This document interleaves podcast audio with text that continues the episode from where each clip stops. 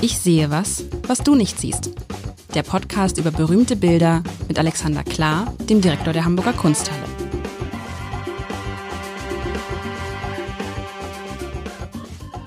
Herzlich willkommen. Mein Name ist Lars Heider und mir ist eins aufgefallen, lieber Alexander. Wir haben irgendwie noch gar nicht in unserem schönen Podcast, unserem Kunstpodcast, über eine spezielle Form der Kunst gesprochen, die sich, ähm, das ist uns irgendwie entglitten im wahrsten Sinne des Wortes. Vielleicht waren Jetzt bin ich gespannt. es geht um, um die um, um die Kunst, äh, ähm, wie soll ich das mal sagen, die Kunst der äh, Hundekotbeutel und ihre ihre Verwendung. Ich das passiert jetzt, nur in Theatern, wenn ich das so richtig äh, verfolgt habe. Das darf, das ist tatsächlich, äh, ja, nee, hast du, ich, mit den Kritikern, da frage ich mich und erinnere mich, dass, dass, dass du auch mal, dich, du hast dich auch mal über eine Kritik geärgert, die im Hamburger Armblatt erschienen ist. Du musst, musst noch mal die Geschichte erzählen. Hast ja, aber nicht, ähm, hast aber nicht zum Hundekotbeutel gegriffen, weil du auch nein, gar keinen nein, Hund ich, hast ich greife zur spitzen Feder und äh, das Hamburger Abendblatt druckt ja auch Dissens ab, was ich großartig fand. Lustigerweise habe ich ähm, fast schon vergessen, mit, mit wem und worum es ging. Es ging aber im Großen und Ganzen ähm, um, um mein meine Haltung zu den sogenannten Blockbustern, weil ich mit dem Wort so gar nichts anfangen kann. Und ich wurde halt gefragt, wie ich denn dazu stehe. Und daraufhin habe ich mich äh, abschätzig. Und dann wurde mir, glaube ich, um die Ohren gehauen, dass ich ganz offensichtlich an der Relevanz meines Instituts nicht interessiert sei. Und Blockbuster seien ganz wichtig, weil da kommen viele Menschen, worauf ich dann wütend zurückgeätzt habe, in meinem Haus sind viele Menschen und sie sind ohne Blockbuster. Und ähm, ich ähm, habe kräftig zugegriffen, aber ähm, das Hamburger Abendblatt hat ähm, das unredigiert abgedruckt, was bis heute meine Estimation deines, eures Blattes ähm, sehr hoch hält. Also ich muss gar nicht zu Hundekot greifen. Ich ähm, mache das auf andere Methoden. Aber als du das hörtest damals so, es ist ja eklig. Es ist ja mega eklig, ja, wenn man einer Kritikerin Hundekot ins Gesicht schmiert. Aber denn ich dachte, wenn man zwischendurch habe ich, habe ich wieder gedacht, das ist bestimmt so eine Installation, weißt du? Das ist irgendwie, das kann, das kann ja nicht, äh, es kann ja nicht ein, ein, Installationen ein, ein, fliegen einem nicht entgegen. Ein Choreograf, seine, der hat das ja so, das kann ja nicht ein Choreograf sein, der es allen Ernstes macht. Ich dachte zunächst, dass es auch Kunst ist, aber dann ist das auch besprochen. Wir wollen uns den schönen Dingen. Das liegt ja auch schon lange zurück. Den, ja, genau. Aber mir ist aufgefallen, es ist uns irgendwie durchgerutscht. Im wahrsten Sinne des Wortes. Nein. Die, so. die Kritik oder was? Oder die Kunstkritik? Naja, das, das ist ja ein langes Genre, wo man drüber reden kann. Also wie wichtig ist Kunstkritik? Wir nehmen uns, wir äh, Kunstinstitutionen nehmen uns ja rasend wichtig. Ähm, ihr seid ja so nett und äh, bringt nicht das äh, Wort irgendeines äh, Bürgermeisters, was du mir mal gesteckt hat. Also echt, wie viel Wähler bringt mir das genau, ins Museum zu gehen? Ähm, und äh, das gilt natürlich auch für die Zeitung. Wie viel Leser bringt denn Kunstkritik? Da kann ich aber nur sagen, richtig flotte, kräftig austeilende, aber auch vielleicht lustige Kunstkritik als Genre gab es ja in den 20er Jahren ganz großartig, Karl Kraus und so. Ähm, also kann auch Spaß machen, gute Kunstkritik. So, jetzt aber, jetzt aber zu, zu dem heutigen Bild. Hatte ich mir was gewünscht? Wir waren bei Spectre gewesen, ähm, ja. dem Vater, und jetzt sind wir mit Erwin Spectre, nee, andersrum, beim Sohn. Wir sind jetzt bei Erwin Spectre. Spectre ist eine Familie von gleich drei, ich glaube, Exponenten Hamburger Malerei. Und ich hatte mitgenommen, ähm, die schauen wir uns mal an, auch vor dem Hintergrund, was in Hamburg alles malerisch los war. Und das Ergebnis ist das heutige Bild. Das hast du ja schon verraten. Das ist von Herrn, Herrn Spectre kommt. Wie heißt dieser Spectre? Erwin, Erwin, Erwin, Spe Erwin Spectre. Und was sehen wir? Wir sehen ein Bild, als ich es mir zum ersten Mal angucke, habe ich gedacht, Moment, das haben wir doch so oder so ähnlich schon mal gehabt, aber hatten wir natürlich dann nicht. Eine Frau steht in so einer Pose, wie sie Frauen heute auch gern mal einnehmen. Ähm, steht sie, weißt du, vor dem, die sie auch gern mal einnehmen, wenn sie sich fotografieren lassen. Ich habe das neulich gesehen an der Alster, weißt du, wenn dann irgendwie eine, zwei, zwei Frauen sind unterwegs, zwei Freundinnen, die eine steht an die Alsterbrücke gelehnt und guckt dann so ein bisschen lassiv an einer Kamera vorbei und die andere macht Fotos. Also wir sehen eine Frau, sie und stützt, winkelt dann den Arm so an? Oder ja, ja, ja, nein, die, die, die, so, so, so, zum, genau. Also das wollte ich auch gerade versuchen zu beschreiben. Also der Arm ist ja hier abgelegt, der linke Arm auf auf irgendeinen so Mauervorsprung dann guckt diese Frau ja nicht direkt in die Kamera, beziehungsweise guckt uns nicht direkt an, sondern guckt so links an uns vorbei, hat in dem linken Arm, der so ein bisschen runterhängt, eine Blume, ein Gänse, ist es ein Gänseblümchen? Ein Gänseblümchen, glaube ich, äh, vorbereitet. Ähm, Und ähm, was natürlich sofort auffällt, ist, dass sie oben relativ frei, also das ist relativ nackte. Bis hin zum Dekolleté ist eigentlich nur viel, sehr, sehr viel Haut zu sehen. Und man hat den Eindruck, als hätte sie diese, diese Bluse, dieses Stück Stoff, was ihren Oberkörper bedecken soll, so ein Stück extra runtergezogen. Ne? Also es, es, es wirkt so, als müsste sie es mit der rechten Hand festhalten, sodass es nicht ganz entgleitet. Das hat natürlich so ein bisschen so eine, vermittelt dann so, ein, so eine Attitüde, so ein Eindruck zumindest. Die Frau ist auch etwas stark geschminkt, also sehr, sehr stark geschminkt mit Lippenstift und steht vor so einer Kulisse, steht irgendwie so ein bisschen auf, irgendwie auf so einer Burg, stelle ich mir das vor, weil im mhm. Hintergrund sieht man halt so die, die Wipfel von Bäumen und ganz hinten sieht man so Berge, Hügel, vielleicht sogar so einen kleinen Fluss. So. Schöne Farben, goldenes, also Gold ist diese, dieses, dieses Oberteil, was sie anhat und was wie so ein, was ja nicht mehr ist als ein Stück Stoff, was gleich so äh, runterzufallen droht und nur so oben so ganz leicht gehalten wird, einen roten Rock. Ja. Ansonsten denkt man sich so, ja, na ja, ist halt eine, ja. ist halt eine Frau, die irgendwie an der Lorelei posiert. Ich weiß es nicht. Also ja, ähm, äh, die Landschaft willst du nicht tiefer. Nee, ich habe ja gesagt, die Landschaft ist Lorelei war ja schon so. Also mhm. da, ich habe das Gefühl, der Hände ist ein Fluss. Also Lorelei übrigens schönes Stichwort, das greife ich gleich nochmal auf. Aber äh, also der, ja, ich habe das Gefühl, der Hände ist ein, ein, ist ein, ein oder, oder ein See. Auf jeden Fall ist da hinten Wasser und sie steht ja offensichtlich irgendwo auf einem Aussichtspunkt, an einer Burg, an einem Schloss, an einem Herrenhaus, ich weiß es nicht. Auf jeden Fall guckt sie auf die Baumwipfel runter. Ihr Kopf ist über den Baumwipfeln und hinten diese, diese, so, es ist fast, fast so eine Art Cliff, ehrlich gesagt. Das ist gar nicht so ein richtiger Berg, es ist fast so eine Art Cliff. So. Und dann ist es halt ein schöner, schöner Tag, hellblau ist der Himmel. Also, ja, aber ich würde, es, es muss irgendwas sein. Ich würde sagen, ist es so in so einem Rhein-Donau-Gebiet, würde ich jetzt schätzen, ist nicht in Hamburg. Wahrscheinlich sagst du gleich, es ist Blankenese, Elb, äh, Treppenviertel. aber ich würde jetzt behaupten, es ist nicht in Hamburg. Es ist nicht in Hamburg, nein, nein. Äh, und der Titel des Bildes ähm, führt einen auch dann dahin, ja. wo es sein soll. Soll ich? Ähm, Bitte. Eine Römerin heißt das Bild. Ähm, es ist von 1832. Erwin Spekter, also nach dem Hans Spekter, der nächste aus der Familie, ähm, war in Italien Freund. Er ist nach Italien gereist. Er ist ab 1831 in Italien und in seinem zweiten Jahr malt er diese Römerin. Und ähm, eine Frage. Hast du das Gefühl, wir haben hier das Porträt einer reellen Person vor uns oder eher nicht? Das kann eine reelle Person sein. Ich finde, sie sieht sehr reell aus. Also sie sieht. Okay. Du meinst gesagt, nicht, dass sie mehr Ähnlichkeit mit einer Statue hat? Nee, das finde ich nicht. Ja. Diese lange Nase, diese, also äh, aber ich, ich, ähm, es ist so, wo, worum es mir in dem Bild doppelt geht, ist, ähm, wir haben ja eine Frauendarstellung, die in meinen, also wir sind ja im Genre unterwegs, sagen wir es mal so, ähm, und äh, vielleicht deduziere ich das von der falschen Seite.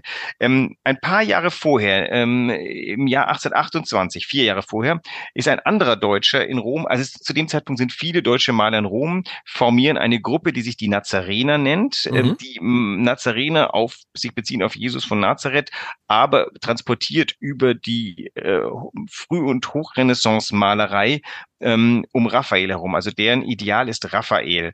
Und ähm, die Nazarener ähm, äh, leben so ein bisschen, wie soll man sagen, als Künstlergemeinschaft und der Erwin Spekter gerät in diese Gruppe rein und diese, dieses Bild, was vier Jahre vorher entsteht, ist von Friedrich Overbeck und heißt Italia und Germania. Mhm. Und da sind zwei Frauen, das ist heute in der Pinakothek in, äh, in der neuen Pinakothek in München, äh, weil die gerade umgebaut wird, ist es gerade nicht zu sehen. Ähm, und da fassen sich zwei junge Frauen freundschaftlich am an den Händen.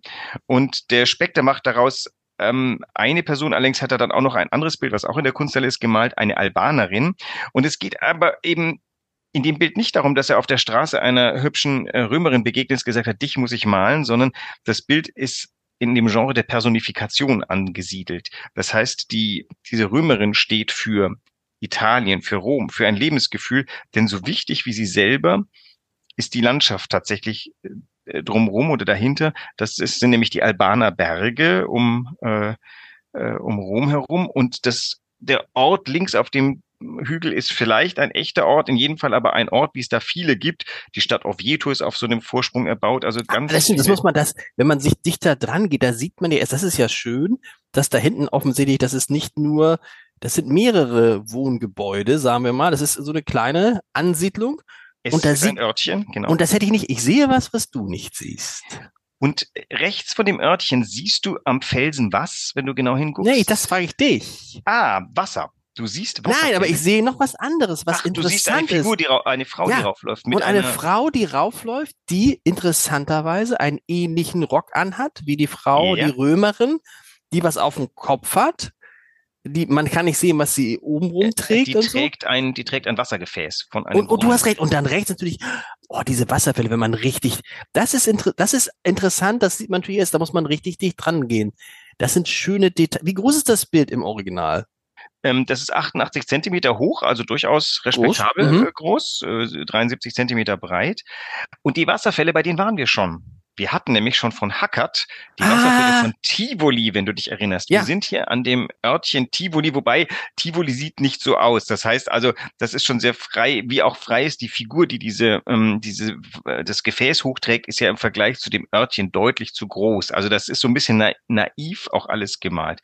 So, und was macht die Römerin aus? Du hast das ja schon fantastisch beschrieben.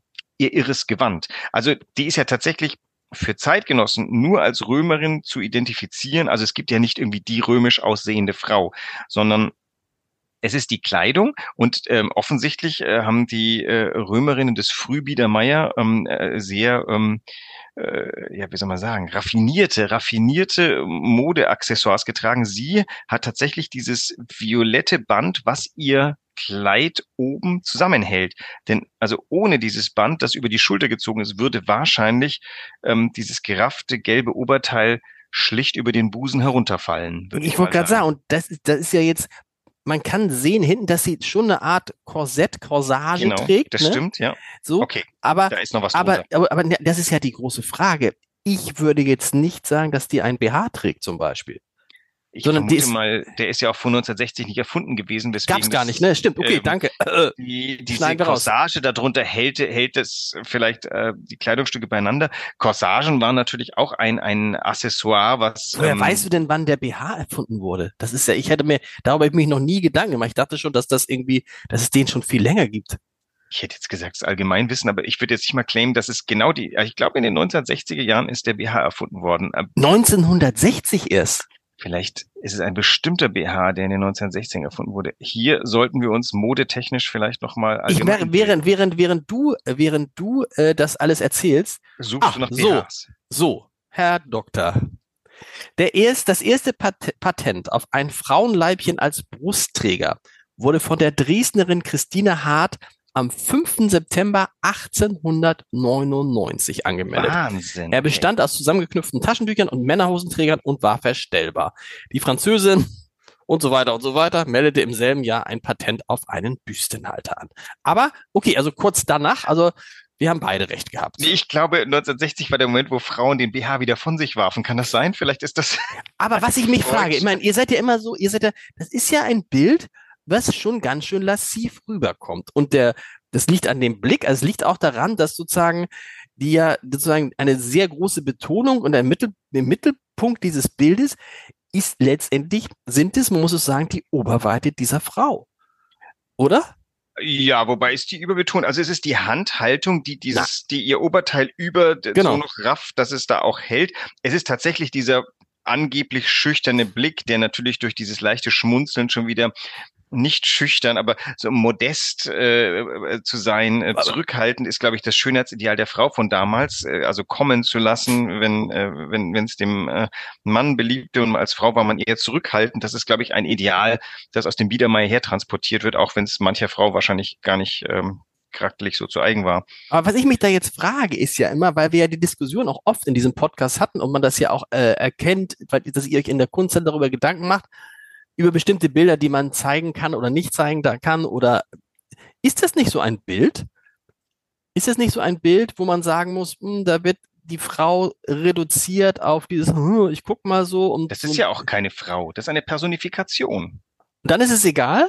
Die sieht nur aus wie eine Frau. Ja, ja klar. Also erstens darstellen kann man nun wirklich alles. Also es, es ist ähm, so gesehen müsste man sagen, jedes Bild ist eine Objektifizierung von dem, was es zum Objekt hat. Ähm, ist es aber ist es auch eine Aneignung? Das ist ja die große Frage, die große Diskussion jetzt. Neulich, neulich sagte mir jemand, da ging es um die Frage, wie geht man zum Karneval? Und dann sagte mir einer, du denkst bitte daran, dass du zum Beispiel, was ich nie vorgehabt hätte, nicht als Bauchtänzerin gehen kannst. Und ich sage, ja gut, ich hatte es eh, das möchte auch keiner sehen. Aber und dann sagte ja, ich, ich weiß nicht. das ja. ist eine Aneignung. Also, und, und ehrlich gesagt ist es jetzt bei mir so, je länger diese ganze Debatte läuft und auch als ich bei euch zu Besuch war und wir die Debatte ja auch zum Teil geführt haben, es entsteht jetzt fast bei jedem Kunstwerk, was ich sehe, so eine Schere im Kopf, wo man, wo ich immer denke, stopp. Darf man jetzt ganz offen darüber reden? Darf man das beschreiben, was man sieht? Absolut. Darf man nur das beschreiben? Darf man nur das beschreiben, was also man, was man ja. sieht und was politisch, das ist total, ich finde es total schwierig, oder? Also wir sprechen hier gerade über das Bild einer Frau und ich sehe jetzt nicht, warum man eine Frau sein muss, um, um, über das Bild einer Frau zu sprechen. Es ist sehr wahrscheinlich, dass wenn zwei Frauen über dieses Bild einer Frau sprechen, das Gespräch möglicherweise anders wäre. Äh, vielleicht an manchen Stellen deutlich offensiver, als wir uns als Männer trauen würden, vielleicht an manchen Stellen auch deutlich informierter als wir als Männer. Aber wir haben vor allem wir haben vor allem ein Bild vor uns. Das Bild, in dem eine Frauenfigur eine zentrale Rolle spielt.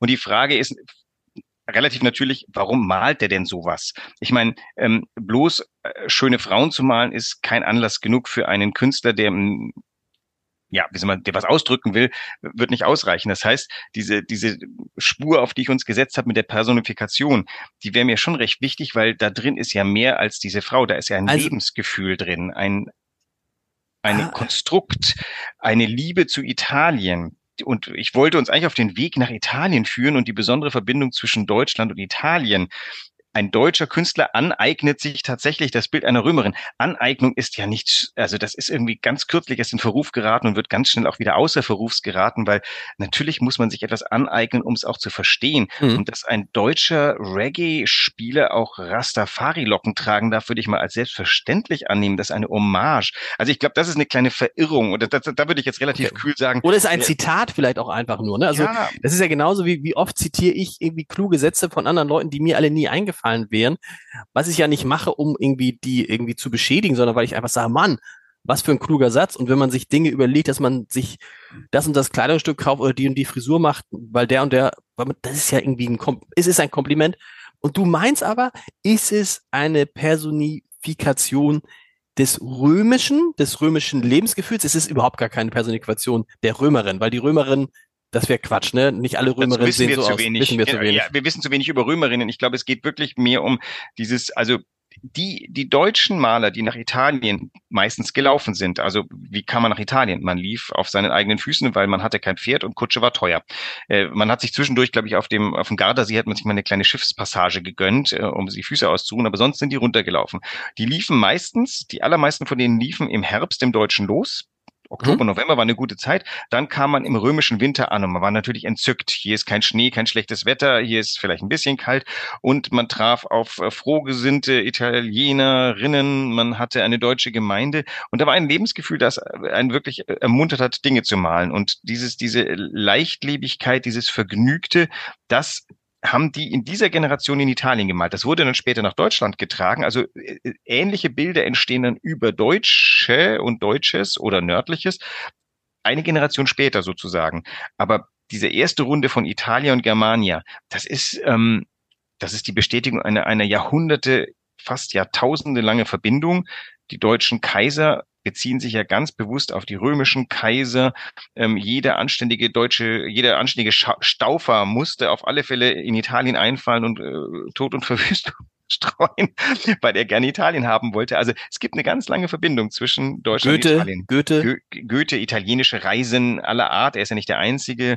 Ähm, Säume wandert darunter. Ähm, und was ist denn diese Verbindung? Liegt die daran, dass sozusagen die Italiener das an den Deutschen, das habe ich mal mit, äh, mit Markus Lanz mal besprochen. Aha. Der sagte, der ja Italiener ist, also Südtiroler, der immer sagte, ja, ich habe immer bewundert, ihr Deutschen, eure Perfektion, eure, eure Ingenieurskunst, die Art und Weise, dass bei euch alles funktioniert. Ne?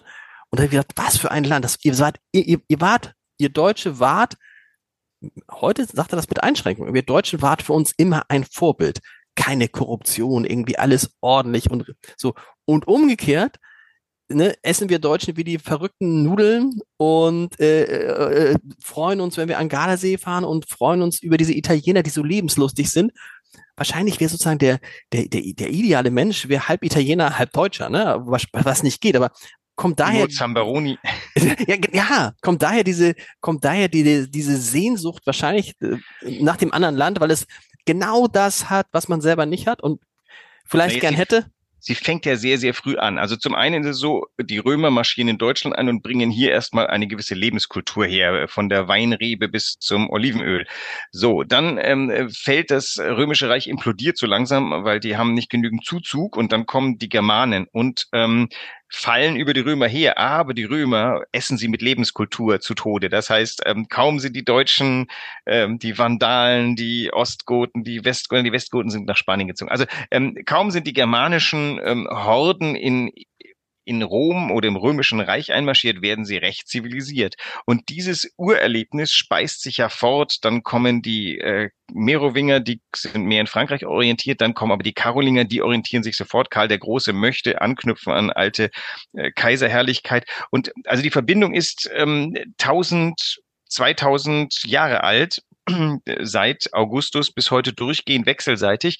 Und die Italiener, würde ich mal sagen, ja, die hatten mehr zu erdulden. Also naja, okay, das Römische Weltreich fällt in Deutschland ein, da hatten dann die, die hier was zu erdulden. Rückwärts waren es dann die deutschen Truppen, die gerne mal sich auf sehr viel Krieg gewesen.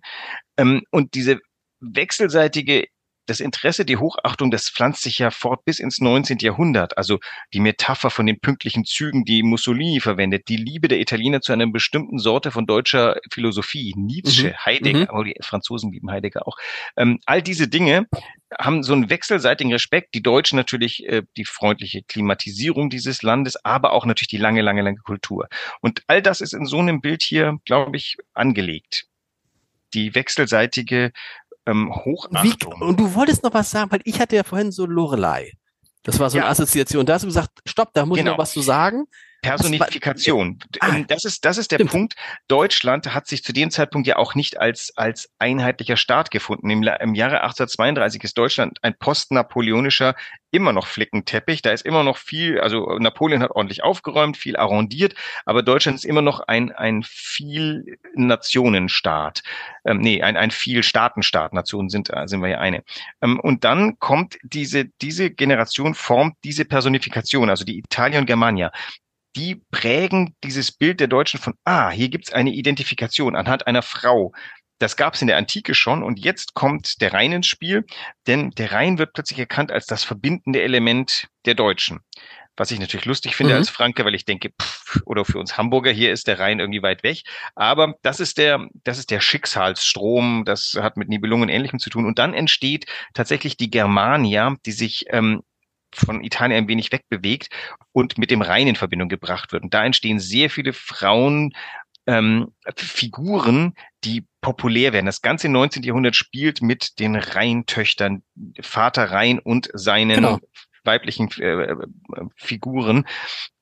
Beiwerk hätte ich fast gesagt. Und äh, da, das ist auch das Symbol für wachsenden Nationalismus. Hier sind wir noch irgendwie vornationalistisch. Hier wird irgendwie erstmal definiert, was denn Germania und was äh, Italia sein könnte. Und warum ist es die Römerin und nicht der Römer?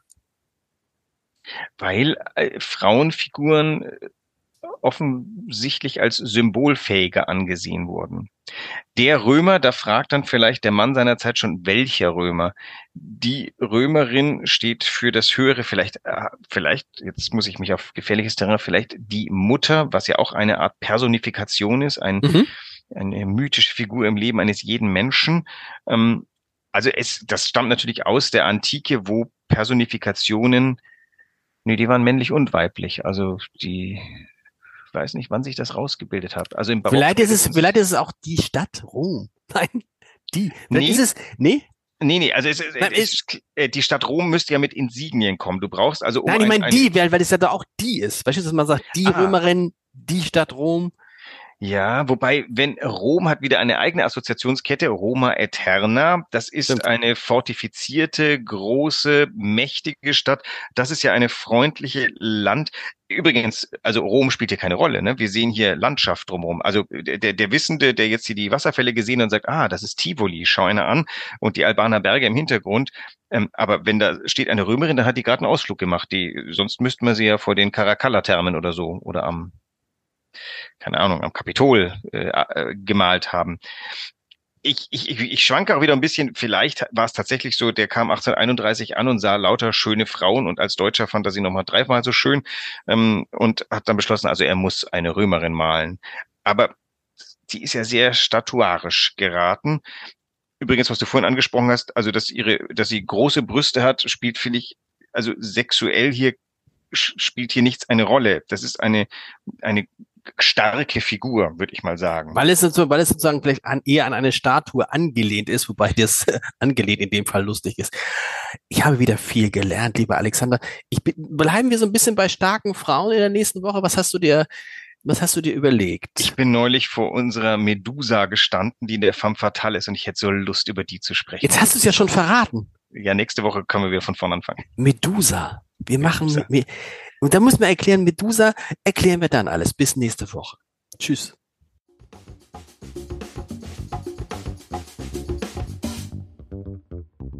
Weitere Podcasts vom Hamburger Abendblatt finden Sie auf abendblatt.de slash podcast.